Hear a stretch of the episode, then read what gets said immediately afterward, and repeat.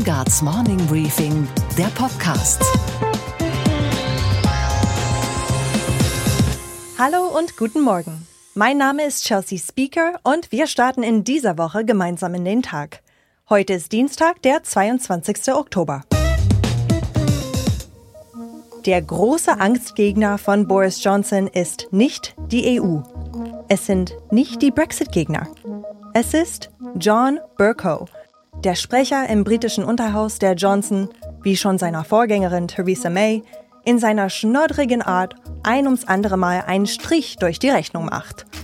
Zuletzt vor nicht einmal 24 Stunden, wo er erneut eine Abstimmung über Johnsons jüngsten Brexit-Deal ablehnt.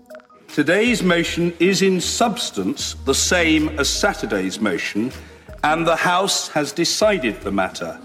Today's circumstances are in substance the same as Saturday's circumstances. My ruling is therefore that the motion will not be debated today, as it would be repetitive and disorderly to do so. Nur noch neun Tage sind es bis zum geplanten Brexit-Tag. Bis dahin müsste Johnson seinen Brexit-Deal per Gesetzespaket durch das britische Parlament bringen. Das EU-Parlament muss zustimmen und das Paket ratifiziert werden. Das ist weiter sein erklärter Wille. Schließlich hat er seinen Wählern den Brexit zum 31. Oktober fest versprochen. Würde Johnson dieses Zauberstück gelingen, wäre eine weitere Brexit-Verschiebung hinfällig. Es geht auch darum, welchen Platz Johnson in den Geschichtsbüchern finden wird. Wird er der Premier sein, der bis zum Schluss gepokert hat und sein Land auf seine Art und Weise aus der EU geführt hat? Oder wird er der Premier sein, der Großbritannien in den Chaostagen des Brexit noch tiefer ins Chaos gestürzt hat? So oder so könnte es für alle Beteiligten heißen, don't look back in anger.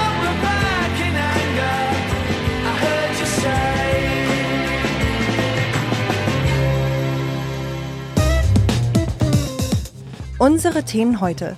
Michael Mrons, Deutschlands erfolgreichster Sportmanager, will Olympia nach Nordrhein-Westfalen holen.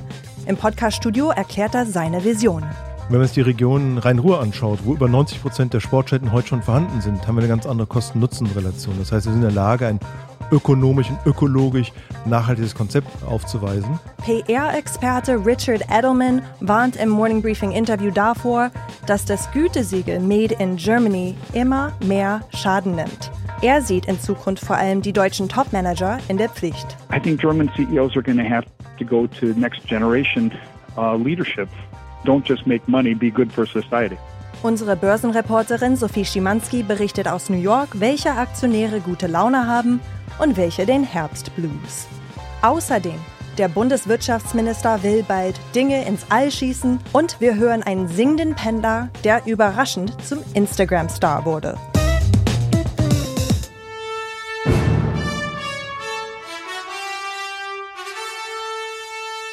Michael Mrons und Armin Laschet haben einen gemeinsamen Traum. Der bekannte Sportmanager und der Ministerpräsident von Nordrhein-Westfalen wollen eines der größten Sportspektakel der Welt genau dort hinholen. Sie wollen Olympia in NRW. Das Motto lautet Rhein-Ruhr City 2032. Unterstützung gibt es von den sechs größten NRW-Städten. Die Konkurrenz ist groß. Auch Brisbane in Australien und das indonesische Jakarta hätten gerne die Spiele. Trotzdem glaubt Michael Mrons, dass es eine gute Chance auf olympischen Sport zwischen Krefeld, Köln und Recklinghausen gibt. Wieso glaubt das der Mann, der schon Großprojekte wie die Leichtathletik-WM 2009 und die German Darts Masters betreut hat? Das erklärt er im Gespräch mit meinem Kollegen Michael Brücker. Michael Mrons, herzlich willkommen bei uns im Podcast. Ich freue mich, hier sein zu dürfen. Warum braucht Deutschland die Olympischen Spiele? Ich glaube, Olympische Spiele sind immer eine Chance, das Bewusstsein für den Sport zu stärken. Und der Sport selber hat eine große gesellschaftliche Bedeutung. Und ich denke, dass es in den letzten Jahren ein Stück weit zu kurz gekommen ist, wenn man sieht, äh, das Thema Bewegungsarmut bei den Jugendlichen, das Thema Prävention, wenn man sieht das Thema Integration mit und durch den Sport, wenn man sieht das Thema Fair Play, wenn man sieht das Thema Teamgedanke, Spaß an Dingen zu haben Und ich denke, solch ein Großereignis hat die Chance, auch wieder die Notwendigkeit auf dieses Thema zu lenken. Das sind die schönen Seiten eines Sportveranstaltungen. Da geht es um Fitness und das Miteinander. Das klingt alles wunderbar, aber in der öffentlichen Debatte der letzten Jahre waren die Olympischen Spiele vor allem mit, äh, mit Konsum, Rausch, mit Milliardengrab und äh, Sportstätten, die nie wieder benutzt wurden und der Steuerzahler, der tief in die Tasche greifen musste. Wie kann man so etwas in Deutschland ausschließen? Es gibt die Agenda 2020 vom IOC. Die Agenda 2020 vom IOC sagt ganz klar, schaut nach, welche Sportstätten gibt es in eurer Stadt, welche gibt es in eurer Region. Wenn man sich die Region Rhein-Ruhr anschaut, wo über 90 Prozent der Sportstätten heute schon vorhanden sind, haben wir eine ganz andere Kosten-Nutzen-Relation. Das heißt, wir sind in der Lage, ein ökonomisch und ökologisch nachhaltiges Konzept aufzuweisen. Ich erlaubt mir einige Beispiele zu nennen. Es findet jährlich das CRU in Aachen statt, wo wir 350.000 Besucher begrüßen. Das von dort Michael Brons organisiert wird? Von einem Team. Ich darf mich mit, dort mit einbringen. Ähm, wo ähm, zum Beispiel dann Reiten ausgetragen würde. Oder nehmen wir als Beispiel Felddienst Arena auf Schalke, wo Manase FC Schalke 04 spielt. Dort würden wir temporär mit Schwimmen reingehen. Oder Hockey in Mönchengladbach, wo es einfach einen Hockey, den Sparkassen Hockeypark gibt mit 10.000 Zuschauern, neben dem Borussenpark mit 45.000 Zuschauern, wo wir temporären Hockeyplatz reinsetzen würden. Das zeigt einfach, welche Kraft in der Region liegt, wenn man die Region als Region versteht. Und deswegen müssten wenige Dinge neu gebaut werden. Das ist eben wirklich eine große Chance. Aber wie können Sie der immer sehr skeptischen Bevölkerung bei Großveranstaltungen entgegentreten, die befürchten, dass am Ende doch der Steuerzahler zahlen muss? Wie teuer wird es für uns Steuerzahler Olympische Spiele in reine Ruhe? Worum es mir momentan geht, ist um Vertrauen zu werben. Mir geht es darum äh, zu sagen, lass uns diesen Weg prüfen, ob es sinnvoll ist, sich am Ende des Tages zu bewerben. Ich sage nicht, wir wollen uns bewerben. Und ich kann nur mit dem sozusagen werben gleichzeitig, was ich selber in meiner beruflichen Tätigkeit bisher machen durfte, nämlich Sportveranstaltungen zu organisieren und auch verschiedene Weltmeisterschaften, Europameisterschaften. Und die haben wir am Ende des Tages immer besser erwirtschaftet, als vorher der Forecast war. In Berlin, Leichtathletik-Weltmeisterschaft, wo wir nachher im Land Berlin acht Millionen Euro zurücküberwiesen haben. Reit-WM, die zum ersten Mal mit einer schwarzen Null abgeschlossen worden sind, wo die Veranstalter vorher insolvent gegangen sind oder eben entsprechend der Steuerzahler draufzahlen muss. Das heißt, wir werben momentan um Vertrauen. Und wenn die Ausschreibungskriterien festliegen, dann würden wir auch ein exaktes Budget erstellen und dann können wir diese Frage auch konkret beantworten. Ich erinnere mich an Barcelona 92. Es waren tolle Spiele, aber am Ende musste halb Europa der Stadt helfen, damit sie die finanzielle Lage und die Kosten für diese Spiele wieder reinkriegen konnten. So etwas sind abschreckende Beispiele und sie kommen jetzt immer noch nicht mit einer Zahl um die Ecke, obwohl man doch ungefähr wissen müsste, was so eine Veranstaltung in Nordrhein-Westfalen kosten würde. Die Ausschreibungskriterien vom IOC stehen heute noch nicht fest. Und deswegen wäre es unseriös, heute eine Kostenplanung auf den Tisch zu legen. Das könnte man machen, aber sehen Sie mir nach, bisher habe ich für meine Tätigkeiten immer versucht, dort seriös rüberzukommen. Und wenn wir die Kriterien kennen, auf der Grundlage werden wir eine Kalkulation äh, auf den Tisch legen und daran soll ich mich dann auch messen lassen. Ich gehe heute davon aus, dass wir in circa sechs bis acht Monaten so weit sind, dass wir dort eben auch fundierte Zahlen präsentieren können. Nordrhein-Westfalen ist groß. Es geht hunderte Kilometer, die man vielleicht von ganz Norden in ganz in den Süden fahren muss, von einzelnen Spielstätten zu den anderen. Ist es richtig, dass sogar die Kriterien erweitert wurden, in welch einer Region die Olympischen Spiele stattfinden dürfen, damit auch vielleicht NRW überhaupt erst ins Rennen kommen kann? Also interessant ist ja, wir sind als erstes mit einem Regionenkonzept gestartet und Brisbane hat sich gerade sozusagen beim IOC vorgestellt mit Queensland, die auch ein Regionenkonzept äh, verfolgen. Und äh, allein da ein Stichwort, wir können innerhalb von 600 Kilometern, sechs Zugstunden über 220 Millionen Menschen erreichen. Das ist, glaube ich, ein, ein tolles Einzugsgebiet, weil wir wollen ein großes Fest des Sports feiern. Das zeigt, glaube ich, die Kraft, die wir dort in der Region haben und die große Chance, auch international. Und eine Vergleichszahl abschließend. LA, wo die Spiele 28 ausgetragen werden, der Radius der Sportstätten ist dort 62 Kilometer. Der Radius unserer Sportstätten ist 63 Kilometer. Die Bewerbung klingt charmant und auch irgendwie bescheiden. Was mir noch nicht klar ist, wie kann man sich zwischen Düsseldorf und Köln einigen, wo am Ende der Standort des Olympischen Dorfs und damit die Mitte dieser Spiele sein wird? Ich denke, es gibt ja eine Vielzahl an äh, interessanten Sportthemen, Sportarten, das eine und natürlich das Olympische Dorf, aber auch das Thema Leichtathletik, das Thema des Medienzentrums. Und zum Dritten bin ich ein großer Freund, dass die Mobilität in Zukunft ja deutlich moderner wird und dass das äh, Fahren und sich das Bewegen von A nach B, sowohl im Individualverkehr wie auch im öffentlichen Nah- und Fernverkehr, reibungsloser geht. Und das ist ja genau das, worum es uns geht. Uns geht es ja darum, ein neues Wir-Denken zu entwickeln. Eben nicht ein Ich-Denken, wo jede einzelne Stadt nur an sich denkt, sondern wo wir ein Wir-Denken haben, dieses Wir-Denken für andere Themen zu nutzen. Das ist die Idee dahinter. Und dann freue ich mich auch, äh, mit einem Düsseldorfer ein Altbier zu trinken, auch wenn ich als Kölner lieber einen Kölsch trinke. Und dass Sie jetzt auch noch Köln und Düsseldorf versöhnen wollen, scheint mir etwas wirklich zu ambitioniert, Herr Brons. Aber mal Spaß beiseite, wo steht das Olympiastadion? Ich kenne kein Olympiastadion in Nordrhein-Westfalen, weil Sie ja sagten, 90 Prozent der Städten sind schon da. Richtig, 90 Prozent sind da. Das heißt, zwei Themen, die fehlen. Das eine ist die äh, Wildwasserbahn im Rudern. Die soll in Duisburg verankert sein. Das zweite ist das Thema Leichtathletik. Ähm, dort gibt es von unserer Seite aus zwei Konzepte, die wir verfolgen. Das eine ist, äh, wenn ein Fußball-Bundesligist, also Erst- oder Zweitbundesligist, überlegt, sein Stadion zu renovieren oder neu zu bauen, kann man heutzutage temporär eine Leichtathletiklbahn integrieren, zum Beispiel bei den Spielen 2024 in Paris ist solch eine Konzeption im Stade de France äh, berücksichtigt. Zweite Alternative wäre eben die Fragestellung, sollte sich das größte Bundesland mit der Kernsportart ein kombiniertes Stadion leisten, der Kapazität von 20.000, 25.000 äh, Zuschauern, was dann temporär für die Spiele auf 60.000 erweitert wird danach wieder zurückgebaut wird, so wie es in, als Beispiel in London der Fall gewesen ist. In London ist es nie zurückgebaut worden, weil West Ham heute dort noch Fußball spielt. Herr Mons, vielen Dank, dass Sie hier waren und viel Erfolg bei der Bewerbung. Danke Ihnen. Made in Germany stand jahrzehntelang scheinbar unumstößlich für die Qualität deutscher Industrieprodukte. Ein Gütesiegel. Vielleicht sogar mehr. Ein Mythos, der allerdings bröckelt. Dem sogenannten Trust Barometer der amerikanischen Kommunikationsagentur Edelman zufolge stürzte das Vertrauen in deutsche Unternehmen im letzten Jahr dramatisch ab. Ein Grund sind zum Beispiel die häufigen Angriffe von Donald Trump auf die deutsche Wirtschaft. Das hinterlässt Spuren, gerade bei seinen republikanischen Anhängern. Aber auch über andere Ursachen habe ich mit Richard Edelman, dem Chef der verantwortlichen Agentur in New York, gesprochen. Good morning, Richard Edelman. Good morning from New York. So, could you tell me about the 2019 Edelman Trust Barometer? What is the idea behind it? So, we wanted to um, look at um, brand Germany uh, in the context that uh, historically it's been the strongest one of the national brands, ahead of any other in the 20 years that we've been doing the Trust Barometer. But uh, with uh, Dieselgate, there was a drop in 2015, 2016. And then more recently, there's been a quite drastic drop, even from uh, January until July, um, a drop like 15 points. So it's quite significant. And what was that about? Well, um, I think it's mostly to do with uh, Deutsche Bank um, and, you know, the sense somehow of uh, back back on on uh, the car business. Mm-hmm. Um, so the reality of, of brand Germany now is uh, much diminished, you know, sort of in the level of the U.S. That's not so good at the moment. So, made in Germany is down at the level of made in America? Correct, which has Trump.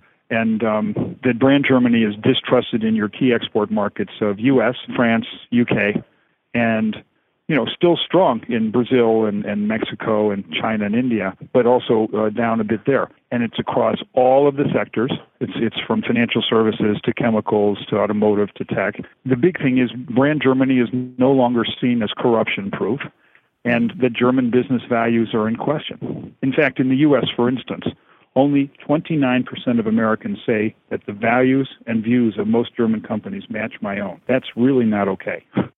How long do you think we're going to feel the aftershock of this kind of scandal? Or to put it another way, how, how quickly do customers forgive and forget so a brand can have the time to recover? Do you have any experience with that? I think what's going on with brand Germany is it's very uh, erratic right now. That there was quite a strong recovery from Dieselgate and then a falling back in the last six months. And so there are some very strong points of uh, brand Germany. Uh, still quality and uh, engineering and I think we have a real issue around CEOs. German CEOs are hampered by a lack of trust. In America, for instance, only 20% of people trust German company CEOs to do what's right. In Germany itself, only 17% trust CEOs to do what's right.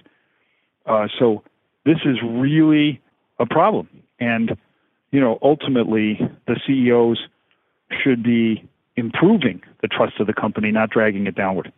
Um, and I think CEOs of Germany they have to be seen as leaders, seen to lead in a sense that you know that they're leading in a broad community, not just in their little business. So that's what they can specifically do to start to win back trust. Absolutely. What does that boil down to in in their daily work?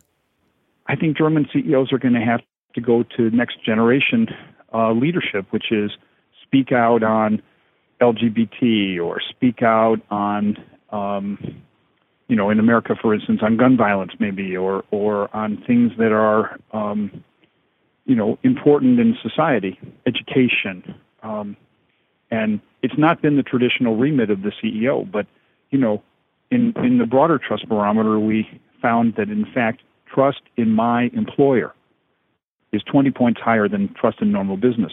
And so trust has become local. So there's a new expectation of CEOs to stand up and lead. And three quarters of people also said to us, we want the CEO to speak up and not wait for government. Uh, so that's, again, a sign of what they want the CEOs to do. Don't just make money, be good for society. How optimistic are you that Made in Germany can lead in that area and recover on a whole? I think it's down to the uh, matter of will.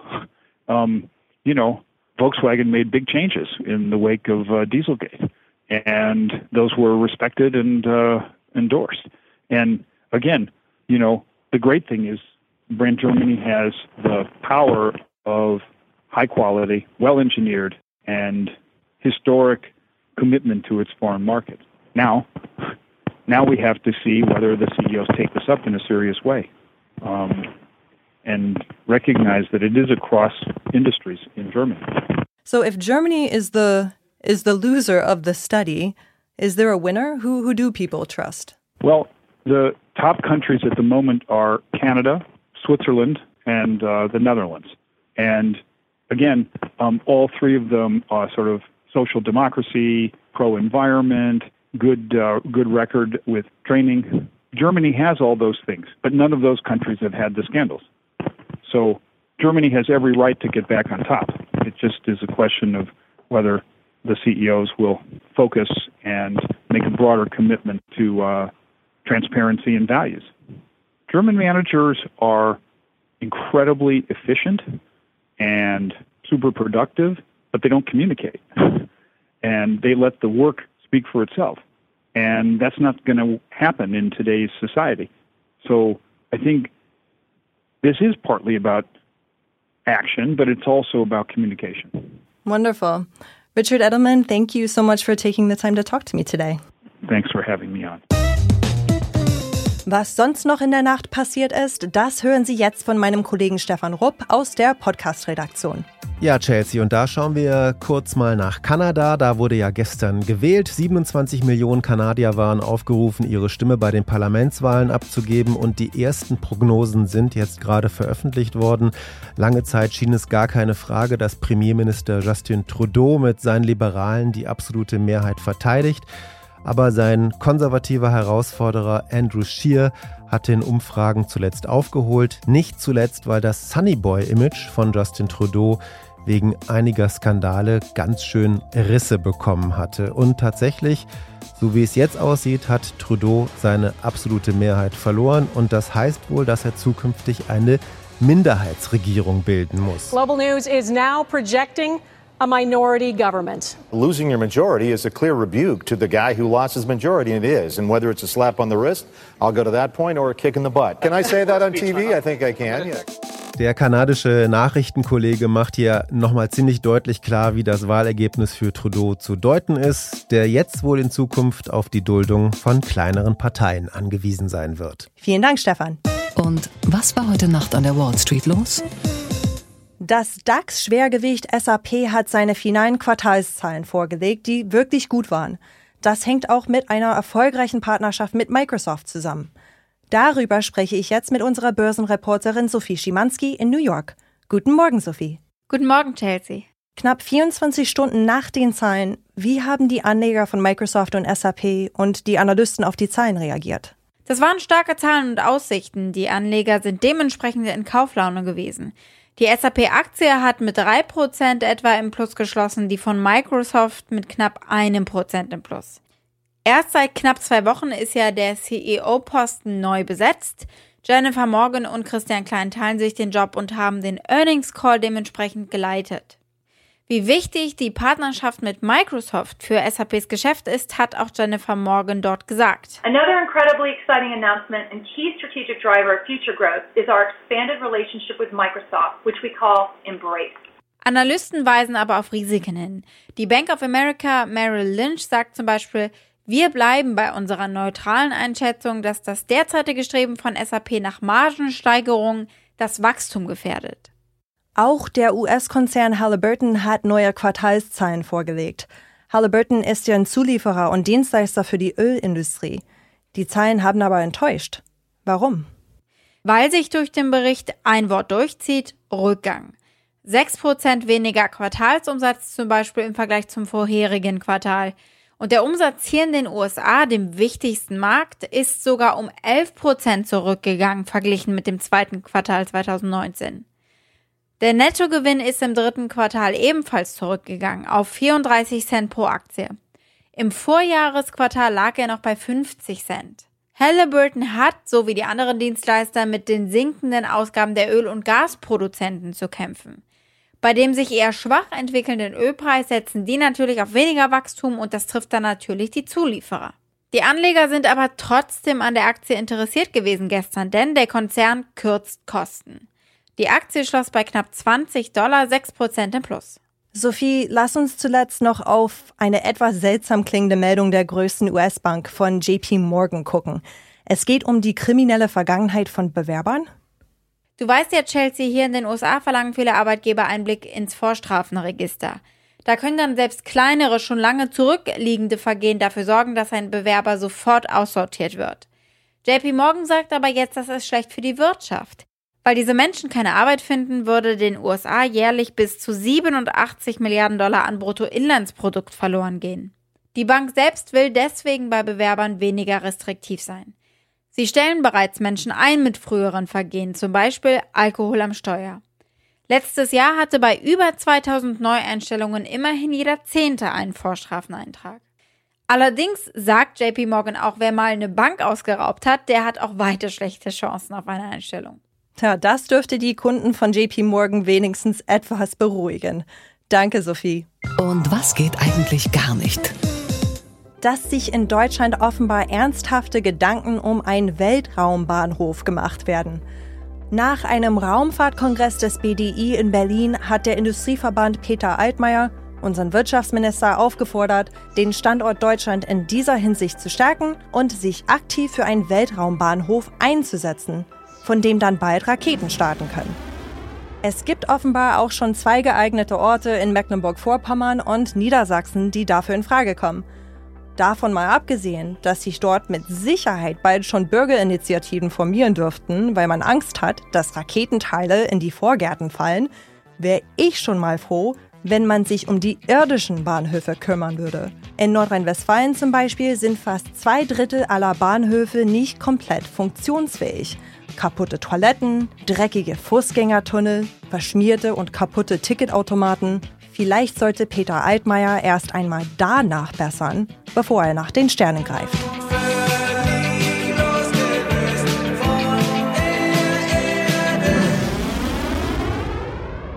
Und was hat dich heute Morgen wirklich überrascht? Dass Uwe Baldner einer der größten deutschen Instagram-Stars ist. Und das obwohl er auf sämtlichen Glamour- und Insta-typischen Klimbim verzichtet. Er ist einfach nur ein ganz normaler 56-jähriger Werbefachmann aus Ludwigsburg mit pflegeleichter praktischer Kurzhaarfrisur und unscheinbarer Brille, der halt gerne singt.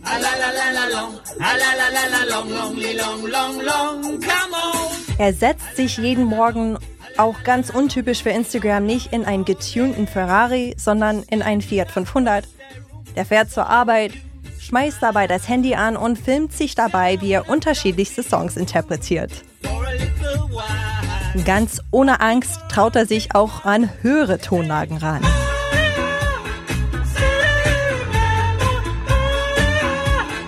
Er interpretiert Klassiker.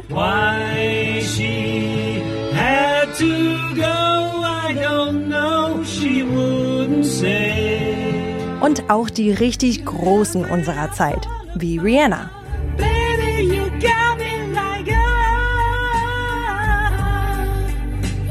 Und Rihanna hat das wohl so gut gefallen, wie er Love on the Brain intoniert hat, dass sie Uwe Baldner aus Ludwigsburg offiziell jetzt auf Instagram folgt. Der Social Media Ritterschlag schlechthin. Und Rihanna entschuldigt offenbar auch einige geschmackliche Ausreißer. Die Blume aus dem Gemeindebau. Deine Augen so blau, wie ein Schlauerzählt du Blume Aua. aus dem Gemeindebau. Ich wünsche Ihnen einen guten Start in den Tag. Ich bin Chelsea Speaker. Wir hören uns morgen früh wieder. Same time, same place.